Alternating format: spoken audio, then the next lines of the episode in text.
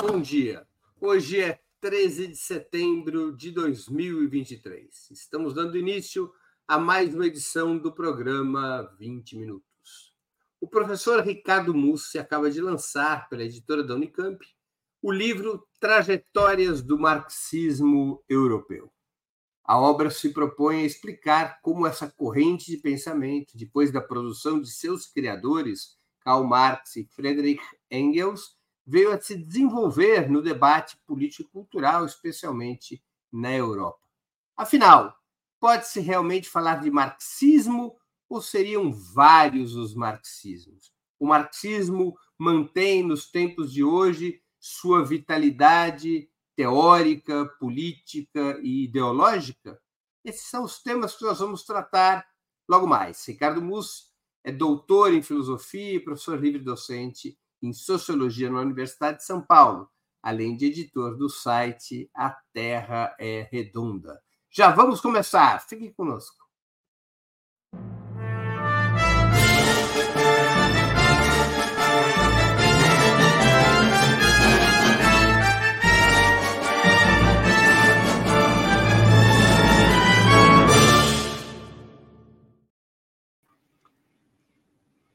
Bom dia, professor. Muito obrigado por aceitar nosso convite. Uma honra ter sua presença no 20 Minutos.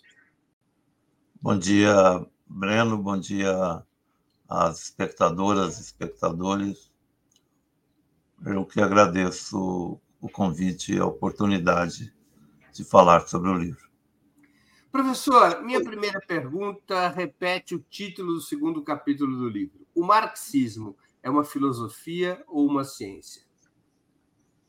Então, esse segundo capítulo é, é uma introdução, né, que depois é, isso vai ser desdobrado autor por autor, dessa questão metodológica que é, divide os marxistas, sobretudo no, no início do século XX, né, mais precisamente ali no contexto posterior à Revolução Russa. Né? Quer dizer, que o, o marxismo é uma teoria política é, voltada para praxis, para transformação social, é unanimidade. A questão que dividiu os marxistas naquela oportunidade divide e divide ainda hoje é qual é o estatuto desse tipo de saber. Né? Essa não era uma questão propriamente para o Marx, né? mesmo porque, na época do Marx, o termo que se usava, né, Wissenschaft, é, era um termo que significava tanto ciência quanto filosofia. Basta a gente lembrar dos livros do Hegel. Né? O principal livro do Hegel, pelo menos o mais o que ele tinha mais ambição, mais ambicioso, né, é, é Wissenschaft der Logik, né, que pode ser traduzido, foi traduzido em várias línguas como ciência da lógica, mas né, Wissenschaft, nesse contexto, é também filosofia, né, um saber abrangente que contém toda, todas as disciplinas especializadas. Né. Então, para o Marx também, isso era comum, né? usar o termo tanto nesse sentido de, de um, uma metodologia específica, como era o caso da dialética, como, né, e aí mais vinculado à filosofia, quanto também no caso de um saber mais abrangente. Tanto que né, eu costumo dizer que o, Marx, o marxismo né, é avesso à divisão do trabalho intelectual. Tanto que os livros do Marx são estudados né, nas diferentes, nos diferentes cursos em que se dividiu o saber universitário. Né? Então, se estuda Marx na filosofia, na história, na sociologia, na ciência política, na economia, e até mesmo em áreas como literatura, jornalismo, etc. Né? Professor, além da clivagem metodológica, se o marxismo era uma filosofia ou uma ciência, houve, depois da morte de Marx em 1883 e de Engels em 1895, rapidamente colocou uma outra clivagem entre marxismo revolucionário e marxismo reformista, para usar termos empregados naquele momento. Como evolui o debate do marxismo entre o final do século XIX e a primeira experiência revolucionária vitoriosa na Rússia de 17? Como evoluiu esse debate entre os que reivindicavam o legado de Marx e Engels? Quando a Segunda Internacional foi formada, né, no em torno de 1890, né, o Engels ainda estava vivo. Então, o Engels foi né, quem, de certa forma, deu o norte da Segunda Internacional. E, formalmente, a Segunda Internacional aderiu ao marxismo no Congresso de Halle em 1890.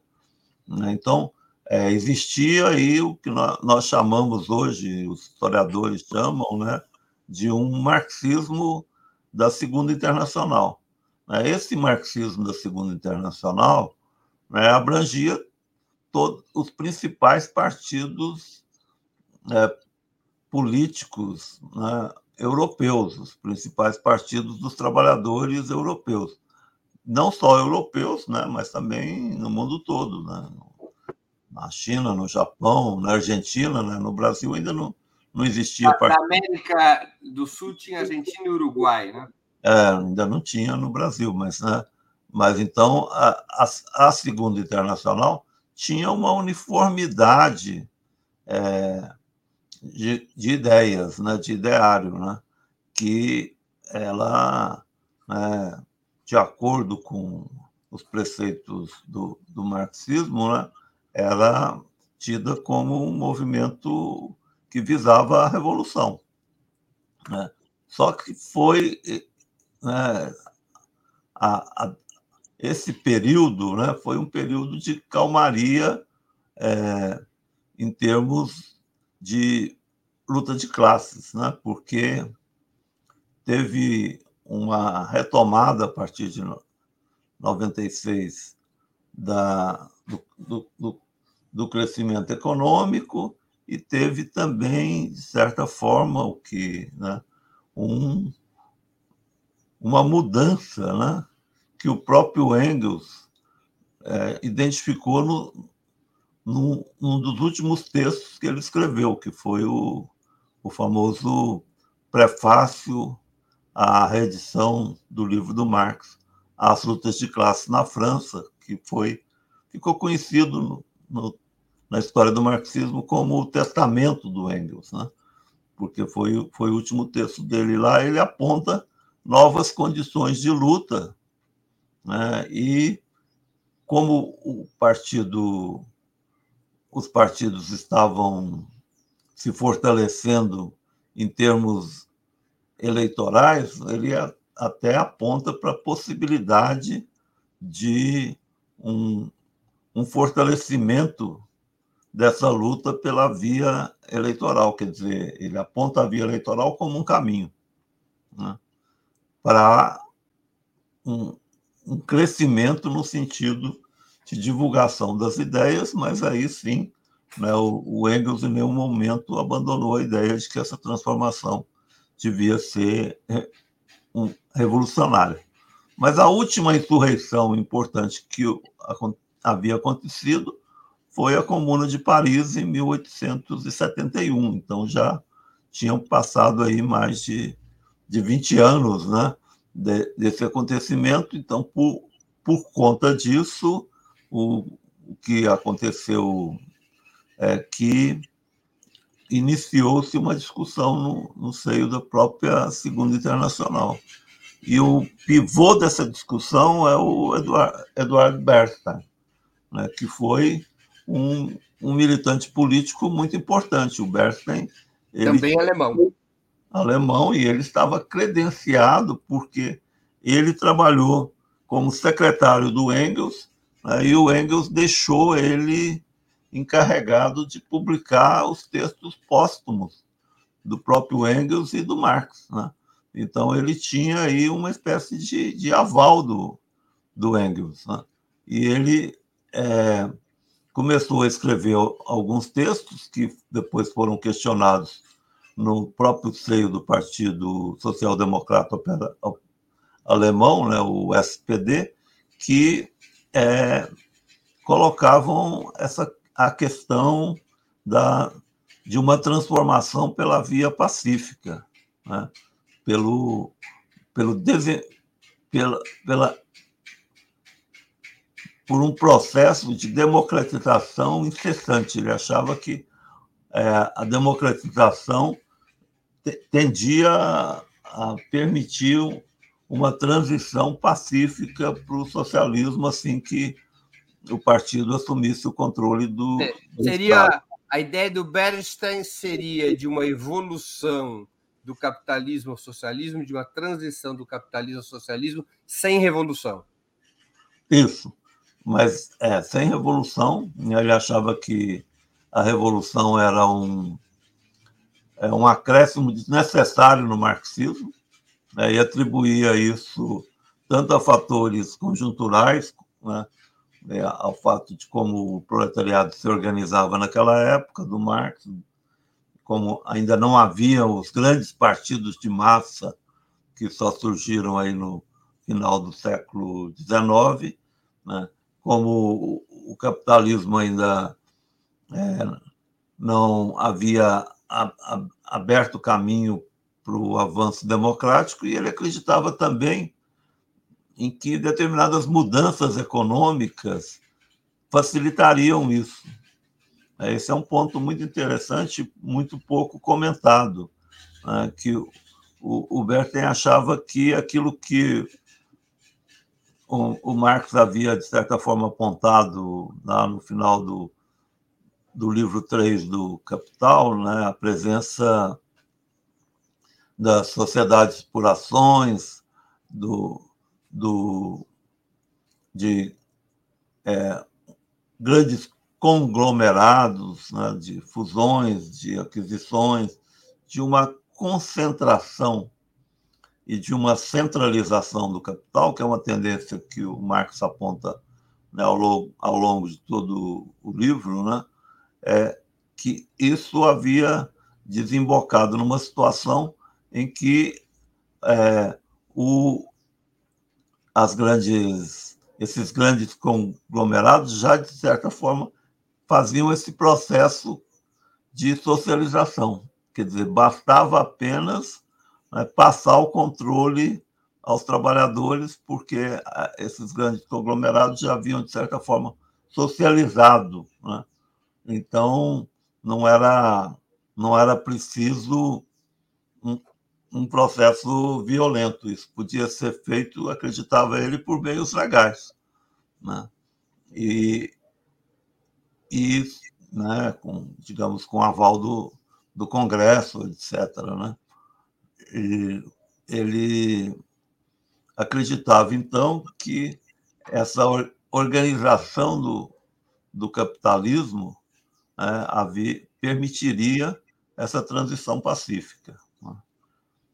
O livro do Bernstein foi repudiado né, pela, pela social-democracia alemã e por dois de seus expoentes. Né?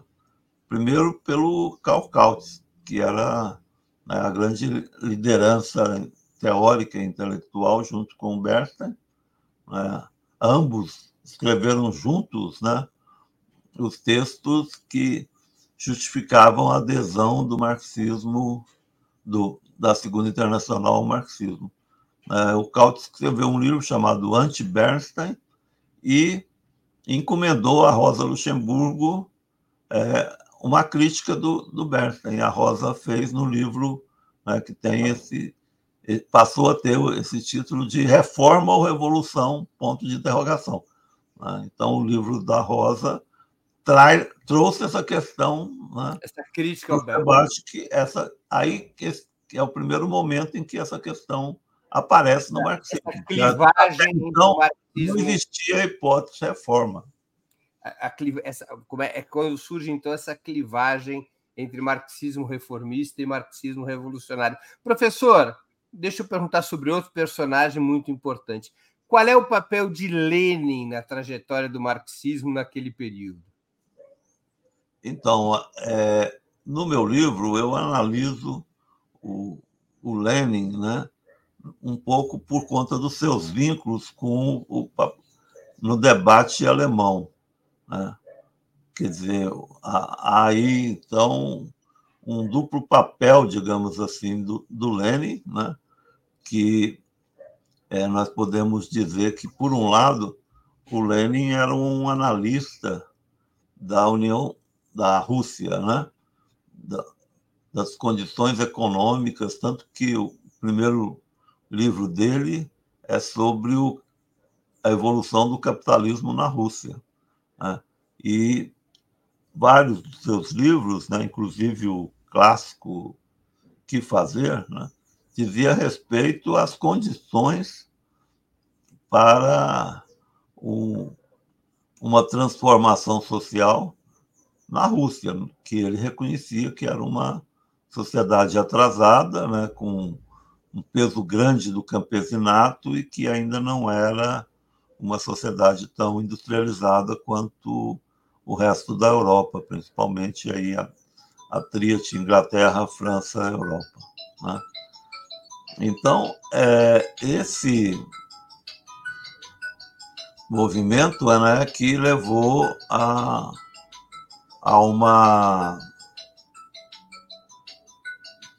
um caminho que né, só se radicalizou mesmo quando o Lenin voltou do exílio em 17 né, e postulou as famosas teses de Abril que abriu o caminho para o que eles chamavam de dupla revolução, né? a revolução democrática e a revolução socialista, né? que aconteceu efetivamente em fevereiro e, e em outubro. Mas outro papel o Lenin desempenhava nos debates sobre é, os caminhos da, do marxismo em geral, né? no âmbito da discussão interna da Segunda Internacional. A Segunda Internacional era composta né, por uma associação desses partidos, né? como eu disse, partidos do mundo inteiro, mas né, os partidos predominantes eram né, o, o alemão, o, o francês e, e, o, e o russo, né, por conta da sua pujança naquele momento já. Né? E o, e o Lenin se destacava nesses debates. Né? Então, havia, sempre houve, né?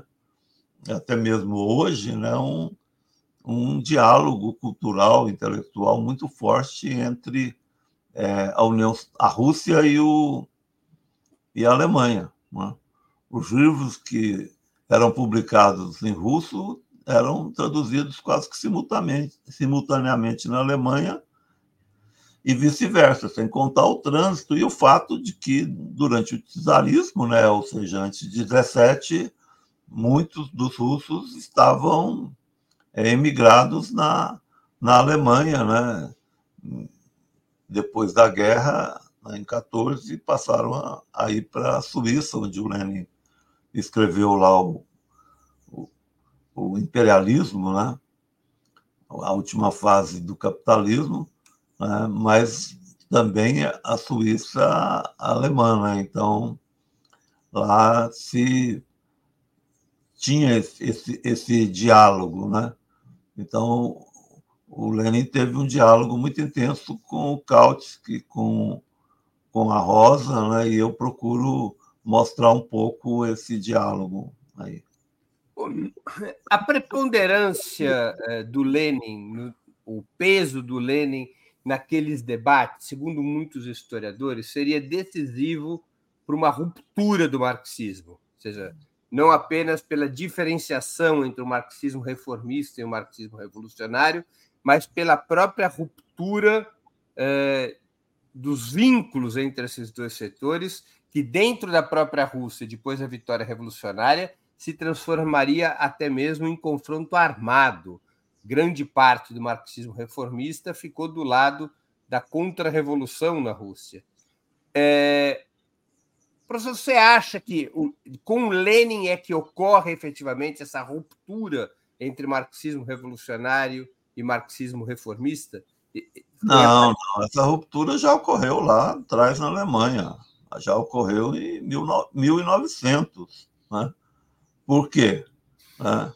Porque a Rosa Luxemburgo nunca foi reformista. Então, se você quiser dizer isso, né, o, o marxismo revolucionário, né, a Rosa se manteve coerente. O Caute, naquele momento, era, é, era revolucionário. Depois, o Caute se evolu é, evoluiu né, para a posição reformista. Mas a, a Rosa já era revolucionária e se manteve. Né? O que aconteceu com a, com a vitória do, do Partido com, é, Social Democrata Operário Russo, né? em 17, né, que olha só como tinha o mesmo nome da Alemanha, do Partido Alemão, né? É, foi um caso específico aí, né, que passou a, a ter um, uma importância histórico mundial por conta não só do êxito da Revolução, mas pelo fato de que aí se criou uma outra internacional, a Terceira Internacional. Porque, na verdade, a Segunda Internacional foi extinta em, em 14 de agosto de 14, quando os partidos né, das diversas seções nacionais apoiaram seu, seus governos é, votando a favor dos créditos de guerra. Né? Então, é, ela se, se autodissolveu, digamos assim, né? o que foi um fato muito estranho, porque até nas vésperas, semanas antes do início do conflito, é, os partidos da social-democracia se colocavam contra a guerra né, e precavam o repúdio dos trabalhadores caso seu, seus governos é, aderissem à guerra. Né? Mas uma vez que a guerra entrou, o, o, a onda nacionalista arrastou todos, arrastou a base operária e também, de certa forma, arrastou a cúpula desses partidos. E aí acabou, de certa forma, né, a Segunda Internacional, né, principalmente por conta da força que os sindicatos tinham. E os sindicatos, de certa forma, é, apoiaram os esforços de guerra, né, que geraram, né, momentaneamente, uma situação aí de, de pleno emprego. Né? Uhum. Mas, mas essa, essa situação na, mudou né, em, em 17, com a Revolução, e aí você fala dessa divisão russa, né? Essa divisão russa, ela já havia, de certa forma, acontecido por divergências internas né, do Partido Social Democrata Operário Russo. E tanto que eles fizeram duas alas, né? os mencheviques e os bolcheviques. Mas eles colaboraram o tempo todo, eles colaboraram na mencheviques e, e, e bolcheviques lutaram juntos na Revolução Russa de 1905, né, que foi uma revolução muito intensa, né, que durou alguns meses até, né, que é, aproximou todos os setores marxistas russos, né, até mesmo pessoas que tinham ligação com o anarquismo, né, se juntaram nessa, nessa revolução. Né? E o grande expoente né, do, do menchevismo, o Martov, né, trabalhou lado a lado com o, o Lenin. Né? E o Lenin, inclusive, indicou o, o, o Martov para dirigir o jornal do partido, que se chamava né, Iskra, né, Centelha, né? Então, o Markov, o líder menchevique, era o, o editor do jornal do partido. Né? em setembro eles também estiveram juntos. Aí a dúvida foi né, acerca da oportunidade da Revolução de Outubro. Né? E os mencheviques é, se dividiram. Né?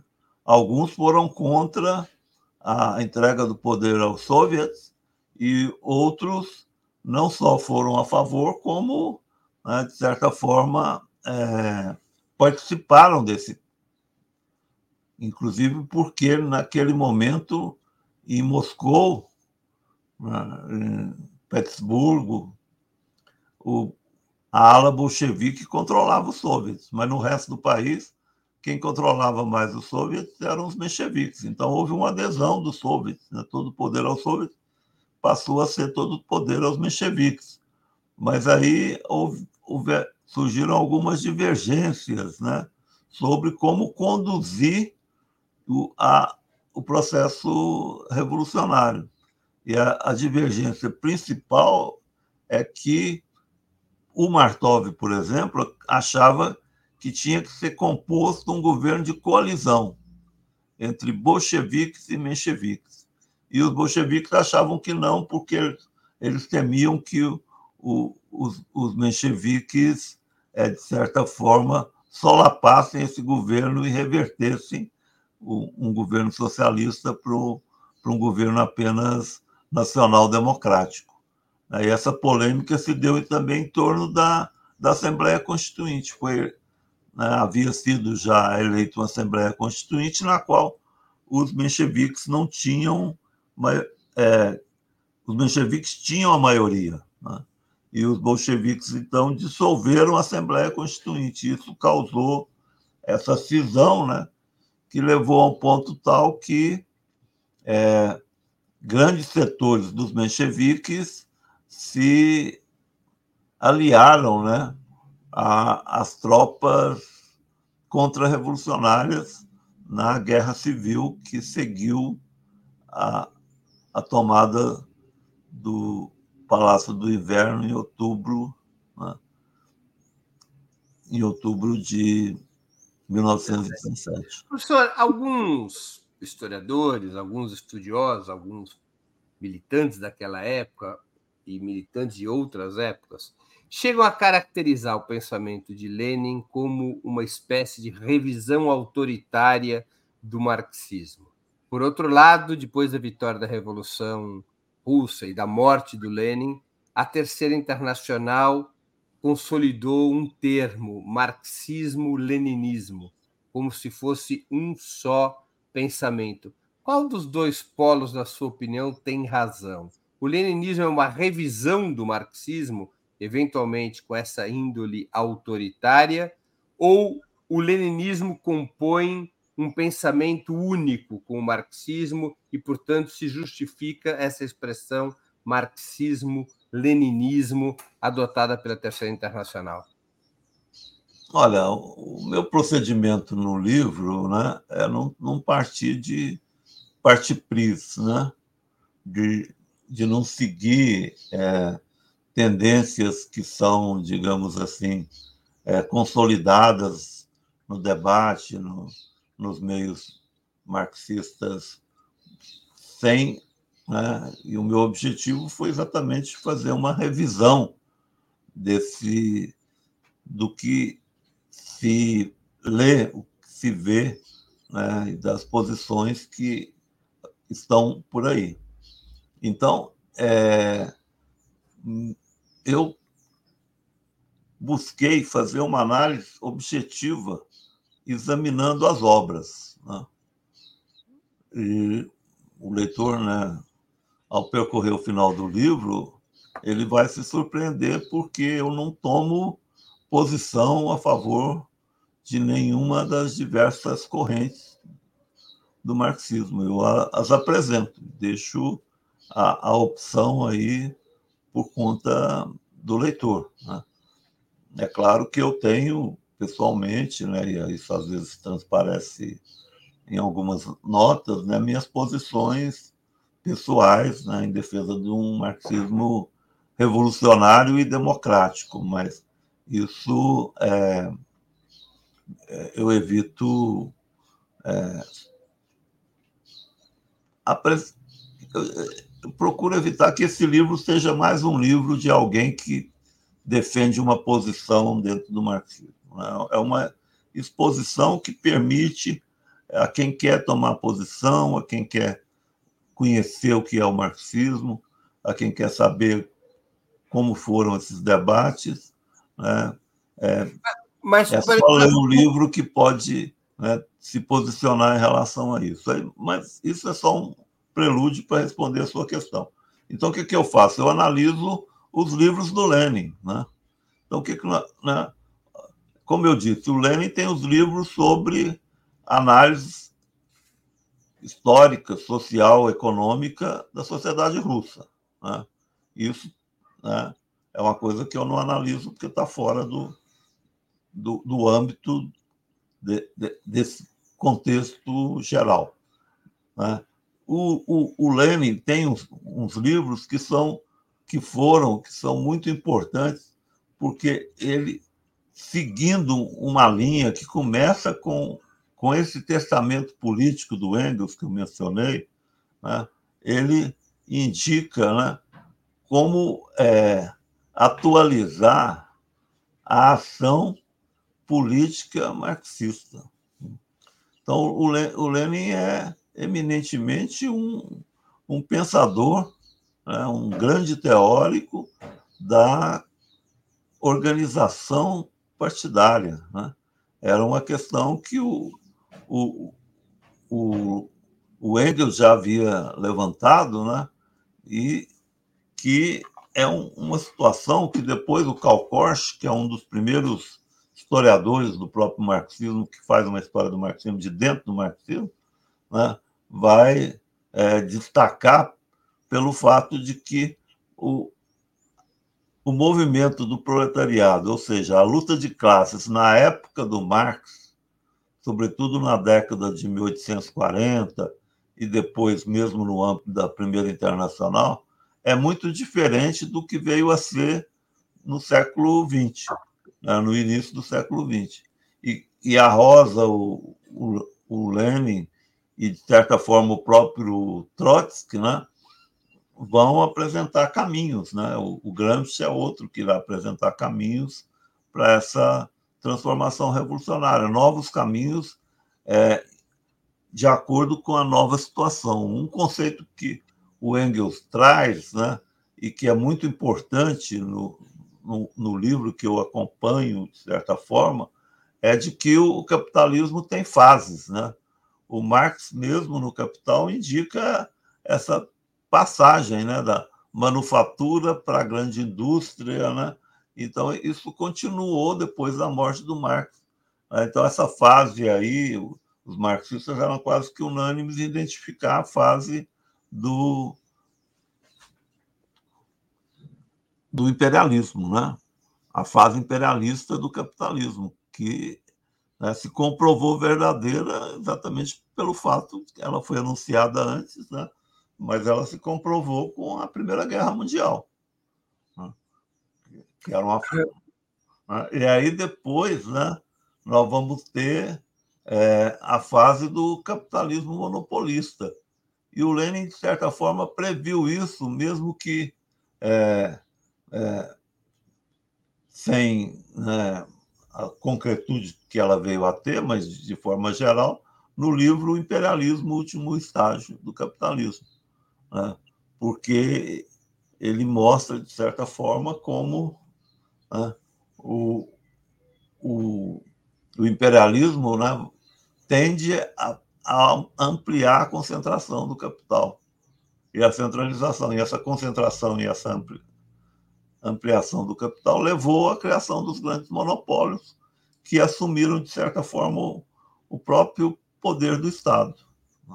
Então, é, esse vai ser um ponto também que vai ser quase que consensual a partir dos anos 20, né, nessa identificação dessa fase. Então, a cada uma dessas fases, né, há aí também uma, uma, uma, uma espécie de atualização do marxismo, é, que procura entender o que consiste essa fase, como é o capitalismo naquele momento e o importante também é como deve ser levada a transformação revolucionária naquele momento.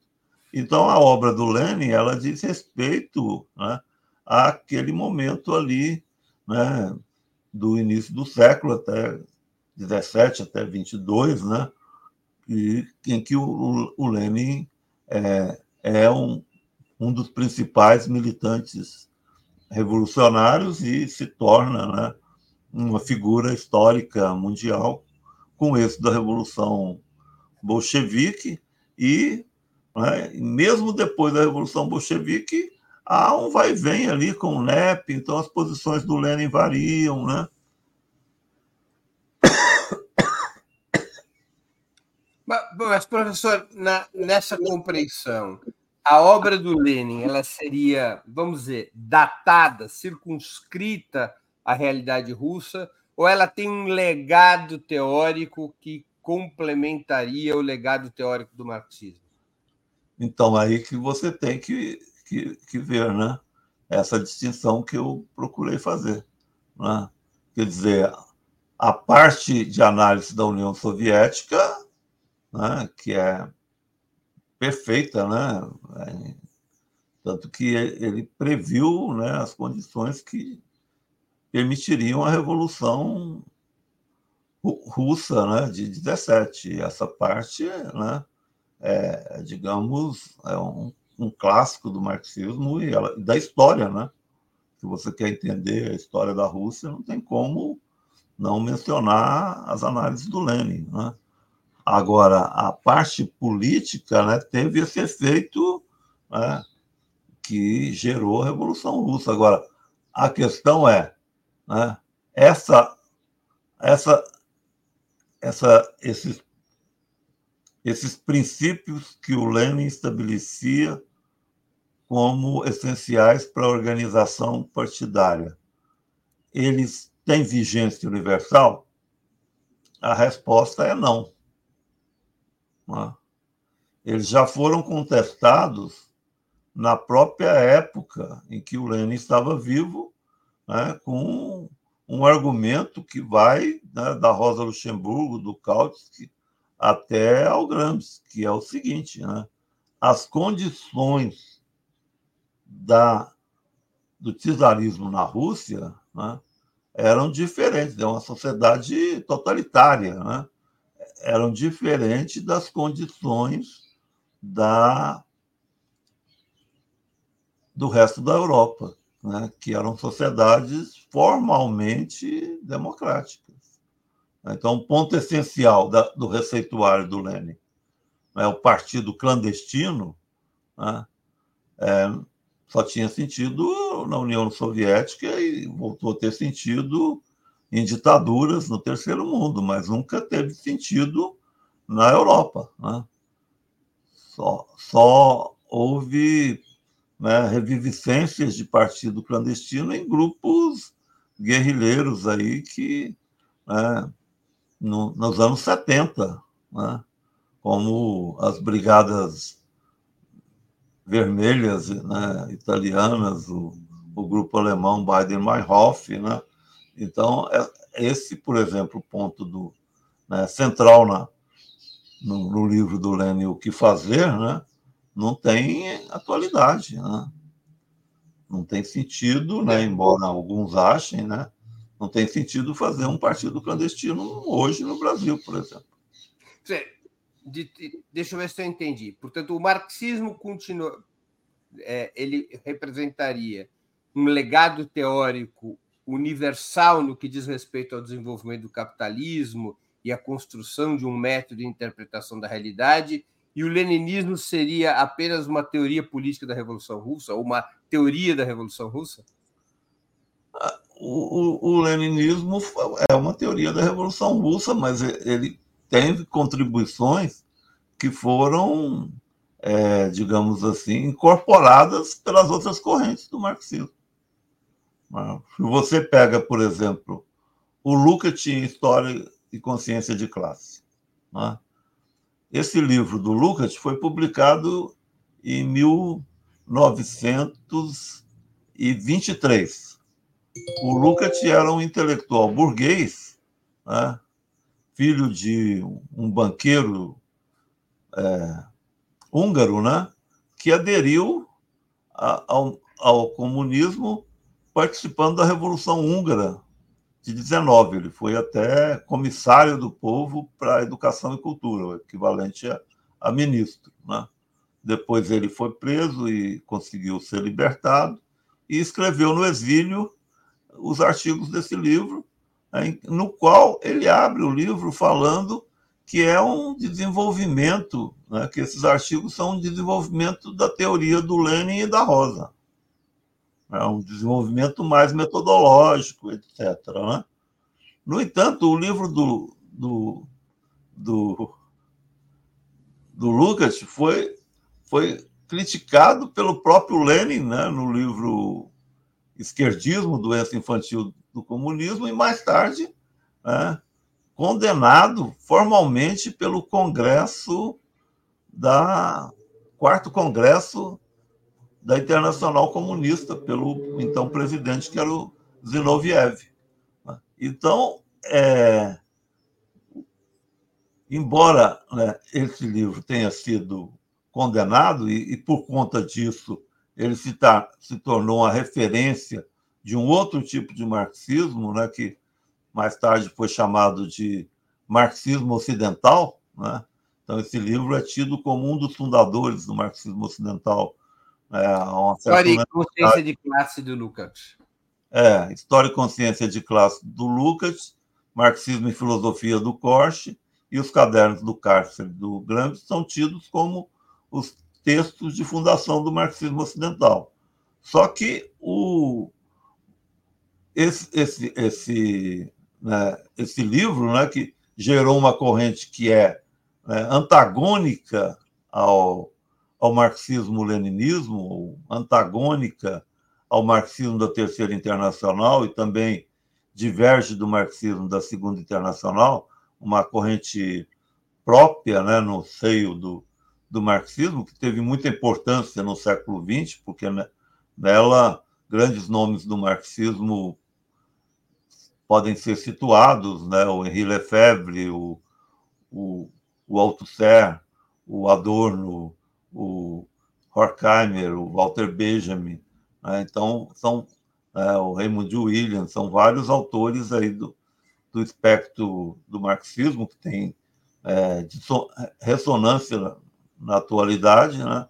que participaram dessa corrente né? que né? reconhecidamente assume parte do legado do Lenin. Então, a, o legado do Lenin se, foi, é, digamos assim, reivindicado por várias posições. Não foi só é, o, o Stalin né, que, que assumiu o legado do Lenin. Para você ter uma ideia de como o legado do Lenin é, é controverso, né? O, o, os dois grandes rivais na, durante o desenvolvimento da União Soviética Stalin, Trotsky. do Lenin, Trotsky e Stalin. Né? Então não dá para dizer que né, a obra do Lenin tem um, um sentido. Né? Isso é um ponto decisivo. Isso também é uma, Antônio Gramsci pode ser entendido. É uma coisa que eu procuro é, apresentar no livro, no sentido mais geral, inclusive em relação ao Marx. São diversos marxismos que reivindicam o legado do Marx. Como que se, é, se sucedeu? Né? Por que, que a obra do Marx permitiu tantas é, interpretações que muitas vezes são até mesmo contraditórias? Né? Então, eu mostro como isso foi um processo que aconteceu historicamente e como isso se desenvolveu em função dessas mudanças internas do capitalismo e das disputas no interior do, do campo do marxismo e, sobretudo, da situação das lutas de classes. Professor, o Antônio Gramsci, o senhor já citou ele como, digamos, um dos pais do marxismo ocidental. Ele era um leninista, um pós-leninista ou um anti-leninista? Vale para o Gramsci a mesma questão que vale para o Lenin e para o Marx. Né? Quer dizer, é, os cadernos do Cárcere né, foram escritos depois da morte do, do Gramsci. Né? E o Gramsci passou por várias fases né, no decorrer da sua obra. Os seus escritos políticos, né, aqui no Brasil a obra dele está resumida em dois livros, né, são os escritos políticos aí do, dos anos 20, né, 18, 24, e depois, né, quando ele foi preso, os cadernos né, do cárcere, que são vários volumes. Né? Então, é, teve um, um, momento que o, o Gramsci nem era marxista, né? ele era pré-marxista, ele era do Partido é, Socialista, ele era da, da ala né, reformista do partido. Né? Depois ele se tornou é, defensor da Revolução, né? sobretudo por conta da, da revolução que houve na Itália, em Turim. Né? Lá em Turim, eles fizeram comitês de fábricas que eram inspirados nos, nos soviets. Né? Então, o, o Gramsci se tornou um teórico desse movimento. Então, aí é o, é o Gramsci conselhista, digamos assim, né? como a, os comentadores e os historiadores chamam. Né? Depois, o Gramsci é, participa da fundação né, do, do, do, do, partido, na verdade, não, não chegou a, a, chamar Partido Comunista naquele momento, depois só que veio a ser, né, do partido que aderiu à Terceira Internacional. Inclusive, ele participou de um congresso da Terceira Internacional, no qual né, ele teve uma, algumas posições ambíguas. Né? Ele, por exemplo, é, ele, ele foi contra a condenação do livro do Lukács. Né? É, e, e, então ele, tinha posições, ora, né? ele era um independente, ora ele fechava com o leninismo, ora não. Né? E nos cadernos do Kart ele, ele apresenta, de certa forma, um caminho que é alternativo ao, ao leninismo, né? porque ele parte daquela questão que eu disse que já é, na época do Lenin o, o, pessoal havia se colocado, né, que é as condições na Europa não são as mesmas da Rússia. Então ele faz a, a sua grande distinção né, entre a revolução no Ocidente e a revolução no Oriente.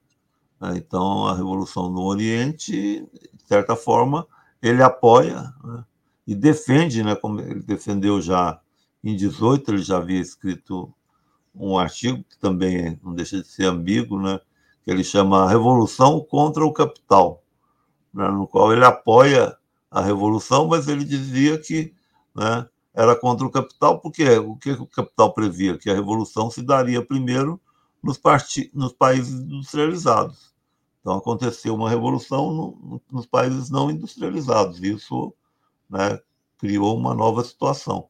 Mas aí o caminho que ele aponta para a revolução nos países industrializados né, é um, um caminho bem próprio, né? passa aí pela, pela guerra de posições, né? pela busca da hegemonia.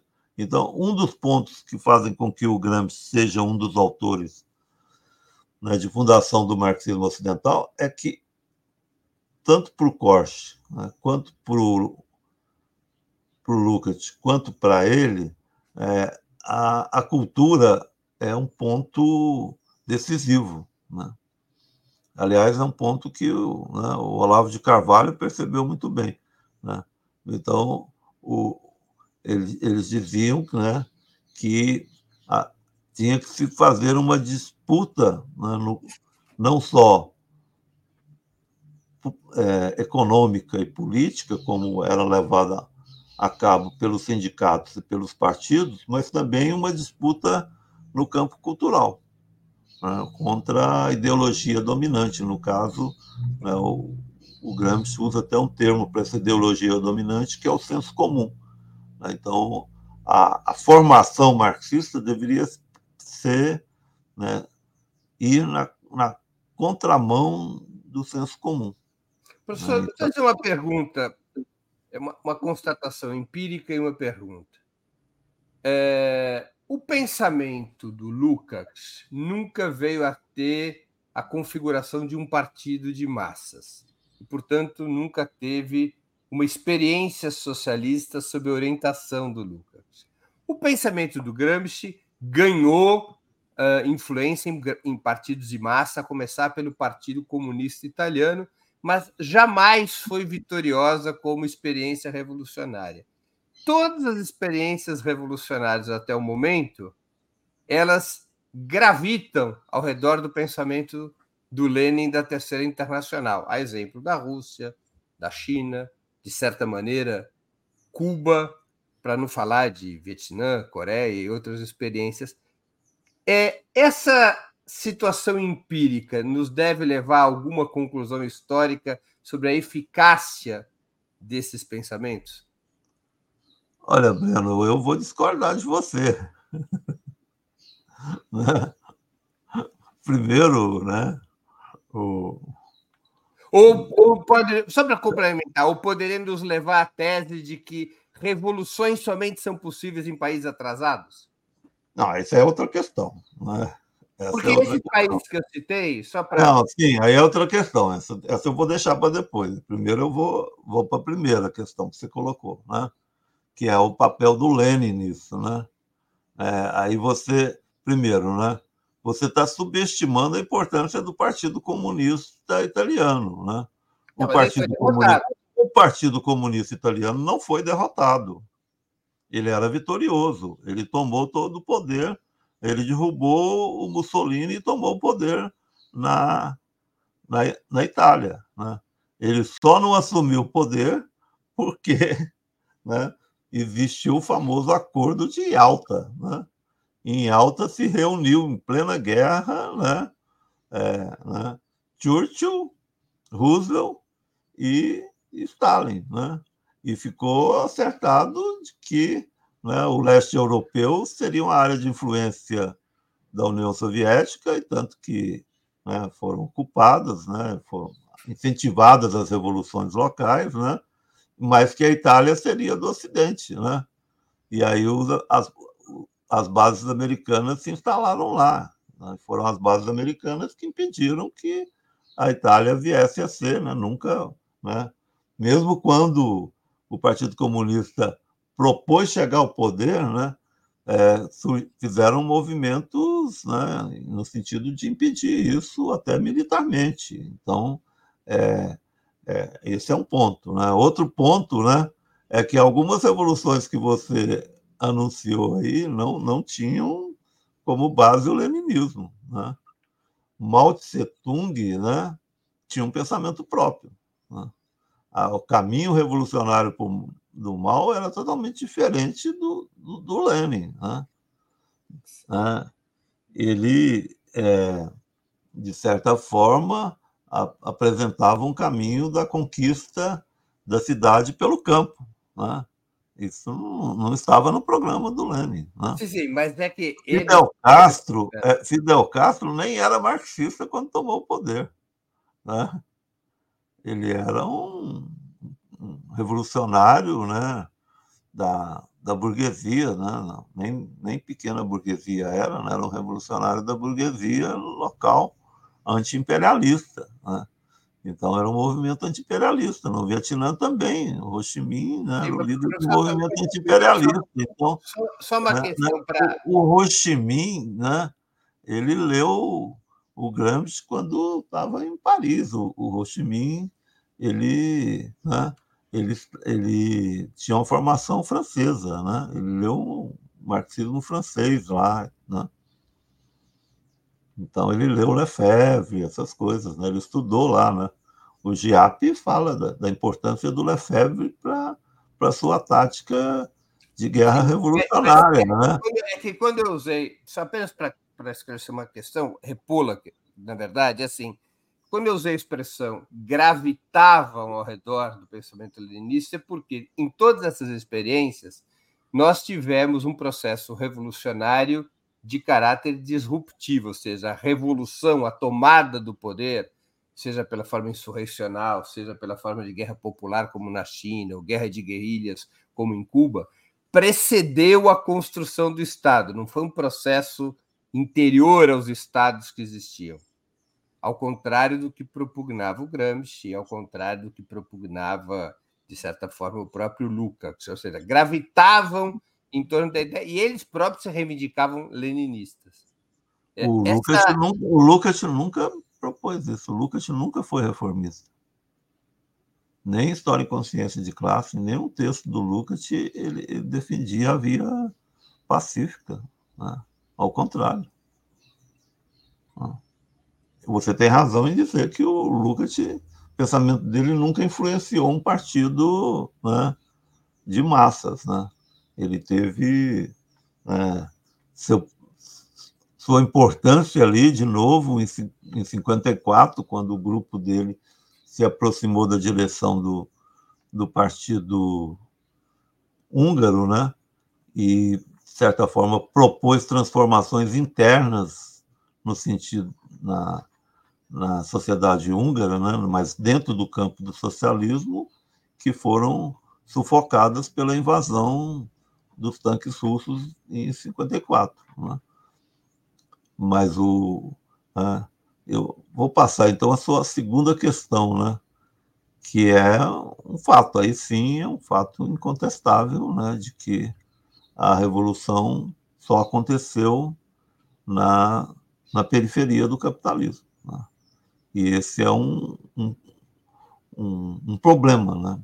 Quer dizer, é, o Lenin é importante aí por causa desse livro, o Imperialismo, né? Em que ele, de certa forma, chama a atenção e, e traz para o arco né, da luta de classes, né? Ele, ele complementa a luta de classes eh, com a luta nacional. Né? Então, é, né, com, quando, é, digamos, o marxismo europeu alemão, por exemplo, via como coisas antagônicas, né? a luta nacional e a luta de classes.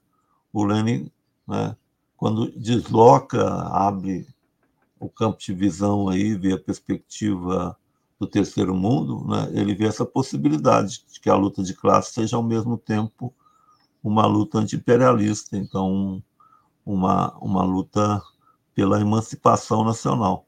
E isso né, se fortaleceu aí por conta do, no final da Segunda Guerra houve um processo de descolonização, inclusive pela mudança da hegemonia, né?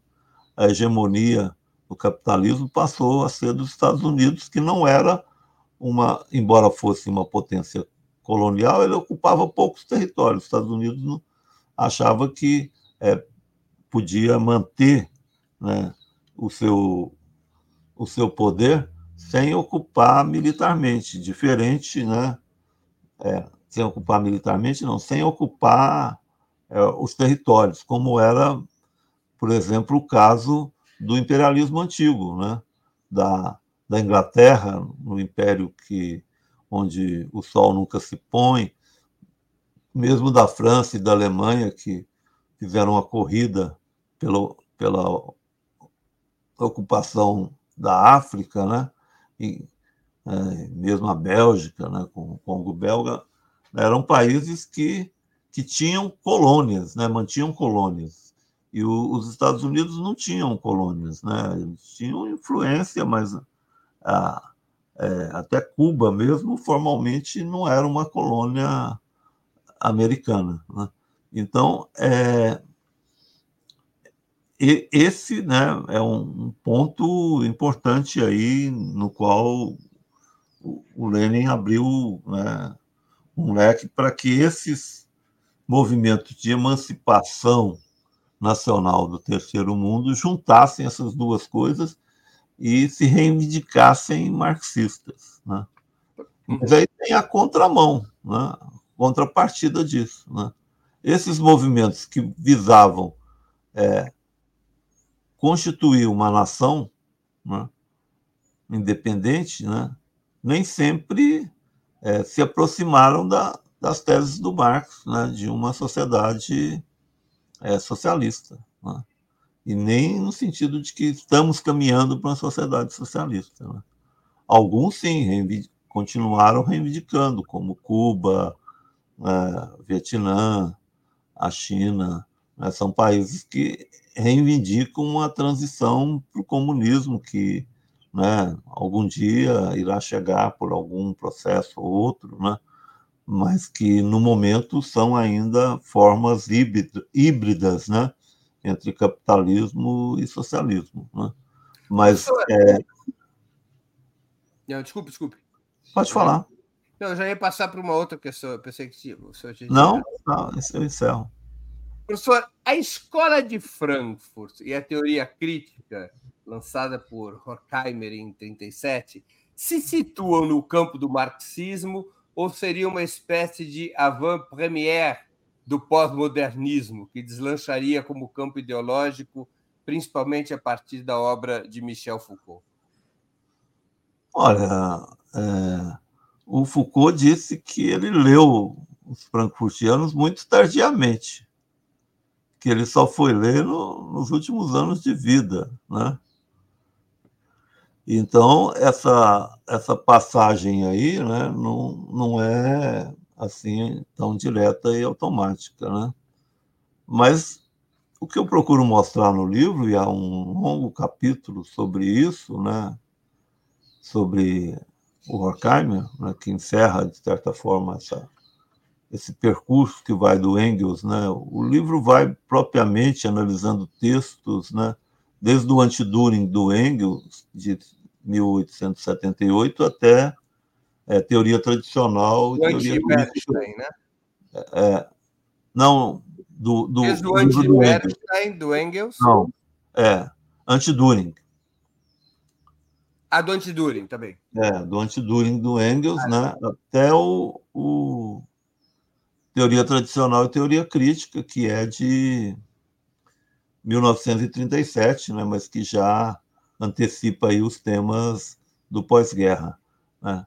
Então, é, nesse, é, nessas análises sobre o Horkheimer, né, eu mostro não só que o Horkheimer era marxista, né, ele se autodeclarava marxista, então vários trechos, né, Inclusive, tem uma famosa nota nesse texto que ele fala assim: né, a teoria é crítica, não no sentido da crítica da razão pura do Kant, mas no sentido da crítica da economia política do Marx. Né?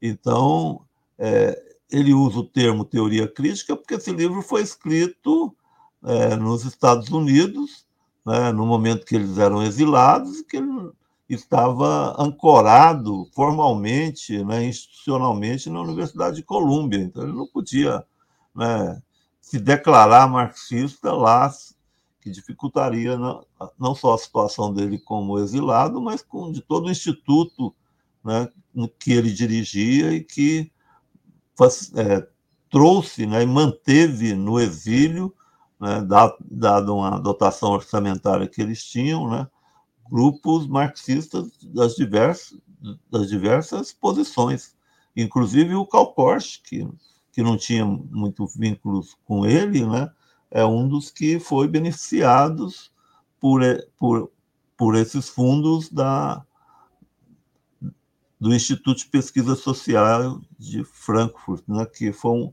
um instituto montado nos anos 20 para ser um, um braço do marxismo na Universidade Alemã e foi reconhecido já como naquele momento, naquele momento, o Partido Social Democrata Alemão transferiu para o instituto todos os manuscritos, né, todo, do Marx e do Engels.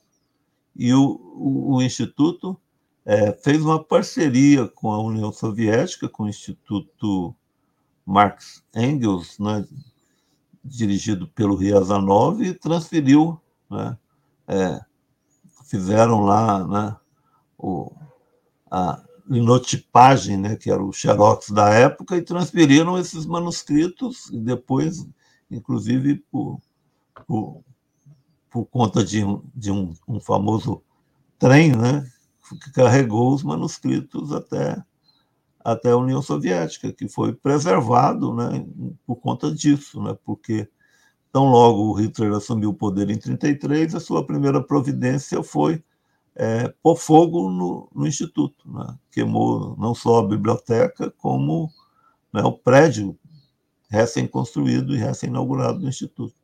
Mas eles já eram, né, já previram a possibilidade do Hitler assumir o poder, então eles transferiram os fundos econômicos para a Suíça e grande parte do, do, dos arquivos, mesmo, né, os, os, que não eram esses que foram transferidos para a União Soviética, foram transferidos para a Inglaterra, onde ficaram, de certa forma, a, a salvo do, do, nazismo. Mas então o, o, o Horkheimer lá assume o, o, o, marxismo e mais, né? Eu mostro, né? Isso é um, é um, é um dos pontos que eu acho que é bem original do, do meu livro, né? Eu mostro como o Horkheimer é, apresenta uma resolução para uma questão que é, que é central, que, que, de certa forma, dá norte à, à investigação, que é né, como o marxismo né, se organizou como um legado depois da morte do Marx. Né? Quer dizer, quer dizer né? como né, durante 150 anos, né, diversos autores, partidos, organizações né, se reivindicaram da obra do Marx e do, da teoria e da prática revolucionária recomendada pelo Marx. Né. Então, o Horkheimer apresenta lá uma solução para isso, que é a base do, do marxismo ocidental, né, que é que o marxismo se preservou, em parte, como uma tradição intelectual. Professor. Por que isso? Só, só para só para encerrar. Por que isso? Porque, naquele momento, o marxismo não podia mais reivindicar-se como o partido do proletariado. Que o proletariado estava derrotado na Europa, né? estava submergido na União Soviética ao controle do stalinismo e, e nos Estados Unidos ao, ao New Deal do, do Roosevelt. Né? Então, com, como o, o partido, é, como o marxismo pode se reivindicar um movimento teórico e político sem a âncora do proletariado, numa situação de integração do proletariado. E é isso que o Horkheimer apresenta uma solução. E essa é uma solução, né, digamos, sobre a qual nós temos necessariamente que debruçar hoje, porque a integração do proletariado é um fato, inclusive no Brasil, onde nós temos um partido dos trabalhadores né, no poder, mas que é, nada mais faz do que complementar esse movimento de integração do proletariado. Professor, o marxismo mantém vitalidade? Sim, né? A, o marxismo tem, é, digamos, ainda conserva né, a sua é, seu duplo movimento, né? É, por um lado, né? é, as ferramentas conceituais desenvolvidas pelo Marx e depois por, por essa série de autores que se reivindicam do legado do marxismo, é, inclusive autores atuais como, né, por exemplo, David Harvey, para citar o nosso contemporâneo, né, esses autores é, fornecem instrumentos e explicações do capitalismo que são imbatíveis, né? se você quer entender a nossa sociedade, se você quer entender o capitalismo é, hoje, né, ou o capitalismo em geral, né, não há como é, contornar o legado do marxismo. Né? As outras explicações são é, bastante incompletas em relação à explicação marxista.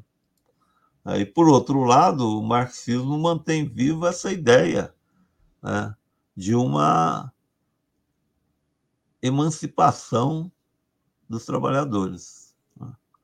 É, como ela se dará é um ponto né, que, de certa forma, o próprio Marx dizia que a emancipação dos trabalhadores é obra deles próprios, ou seja, né, cabe a cada momento e a cada situação decidir como isso vai se desenvolver. Mas o, o, o marxismo continua também né, mantendo esse, esse horizonte de possibilidade de uma transformação que é essencial para a gente manter um, um otimismo aí da, da prática né, que é necessário né, nesses tempos que não são, digamos assim, é, os, os melhores que já vivemos na história.